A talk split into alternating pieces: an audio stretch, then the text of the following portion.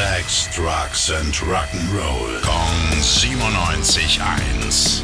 Rock News. Neue Musik gibt's von Pearl Jam. Letztes Jahr haben sie ja angekündigt, dass ihre neue Platte fast fertig ist und jetzt ist es bald soweit. Am 19. April erscheint ihr zwölftes Studioalbum Dark Matter. Den Titeltrack, ja, den gibt's aber jetzt schon. Und wie ich ja schon mal gesagt habe, das neue Album wird, mhm, definitiv härter. Hört man auch schon beim ersten Release, aber hört selbst.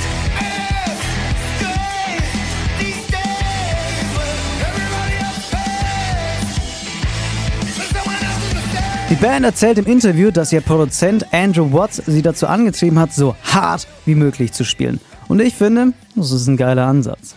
Ihr wollt euch die neue Musik live geben? Dann ist es auch gar kein Problem. Pearl Jam geht dieses Jahr nämlich noch auf Welttournee und ist im Juli sogar in Deutschland. Rock News. Sex, Drugs and Rock'n'Roll. Kong 97.1. Frankens Classic Rocksender.